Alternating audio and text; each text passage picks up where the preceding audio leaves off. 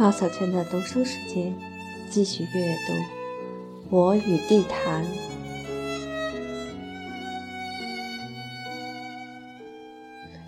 五，我也没有忘记一个孩子，一个漂亮而不幸的小姑娘。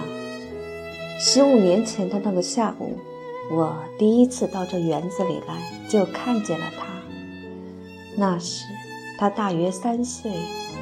蹲在斋宫西边的小路上，捡树上掉落的小灯笼。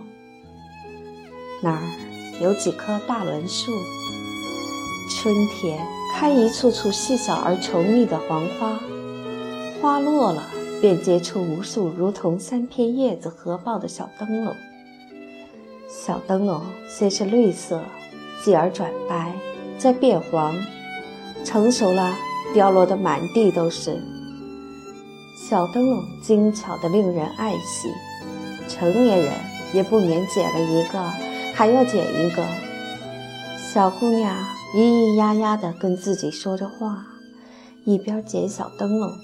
她的嗓音很好，不是她那个年龄所常有的那般尖细，而是很圆润，甚或是厚重。也许是因为那个下午园子里太安静了。我奇怪，这么小的孩子怎么一个人跑来这园子里？我问他住在哪儿，他随指一下，就喊他的哥哥。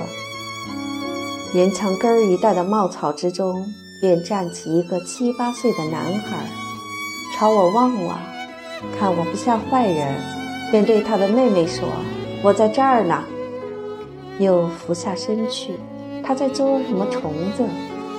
他捉的螳螂、蚂蚱、知了和蜻蜓，来取悦他的妹妹。有那么两三年，我经常在那几棵大栾树下见到他们。兄妹俩总是在一起玩，玩得和睦融洽，都渐渐长大了些。之后有很多年没见到他们，我想他们都在学校里吧。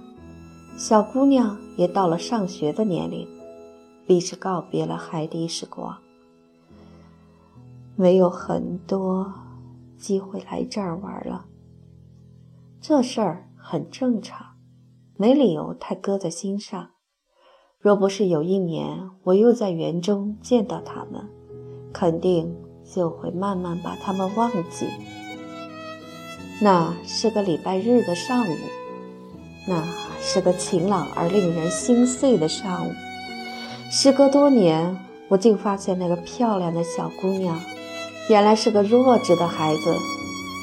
我摇着车到那儿几棵大栾树下去，恰又是遍地落满了小灯笼的季节。当时我正为一篇小说的结尾所苦。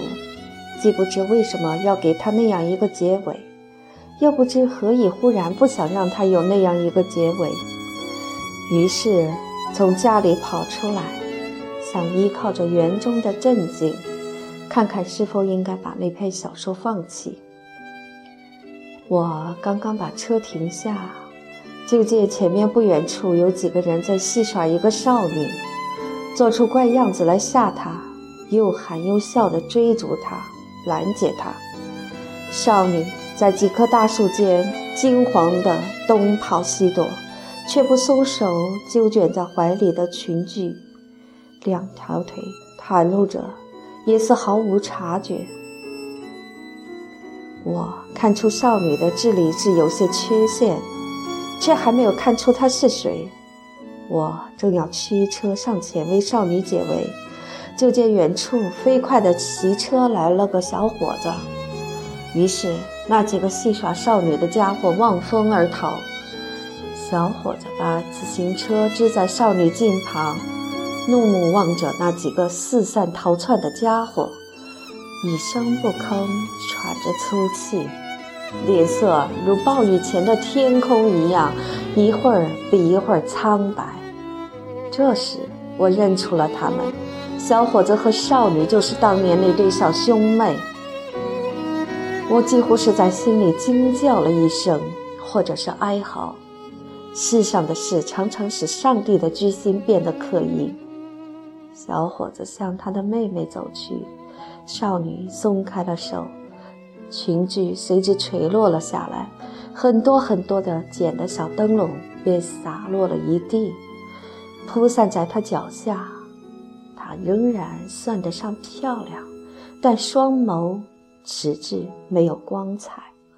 他呆呆地望着那群跑散的家伙，望着极目之处的空寂。凭他的智力，绝不可能把这个世界想明白吧？大树下，破碎的阳光，星星点点，风把遍地的小灯笼吹得滚动，仿佛优雅地响着无数小铃铛。哥哥把妹妹扶上自行车后座。带着她无言的回家去了。无言是对的。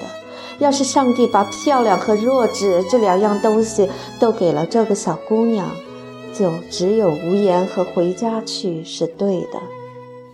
谁又能把这世界想个明白呢？世上的很多事是不堪说的。你可以抱怨上帝何以要降诸多苦难给这人间。你也可以为消灭种种苦难而奋斗，并为此享有崇高与骄傲，但只要你再多想一步，你就会坠入深深的迷茫了。假如世界上没有了苦难，世界还能够存在吗？要是没有愚钝、机智，还有什么光荣呢？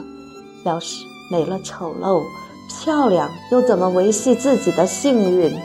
要是没有了恶劣和卑下，善良与高尚，又将如何界定自己？又如何成为美德呢？要是没有了残疾，健全会否因其司空见惯而变得逆反和乏味呢？我常梦想着在人间彻底消灭残疾，但可以相信，那时将由患病者代替残疾人去承担同样的苦难。如果能够把疾病也全数消灭，那么这份苦难又将由，比如说相貌丑陋的人去承担了。就算我们连丑陋、连愚昧和卑鄙和一切我们所不喜欢的事物和行为，也都可以统统消灭掉。所有的人都一样健康、漂亮、聪慧、高尚，结果会怎样呢？怕是人间的剧目就全要收场了。一个失去差别的世界将是一潭死水，是一块没有感觉、没有肥力的沙漠。看来，差别永远是要有的。看来，就只好接受苦难。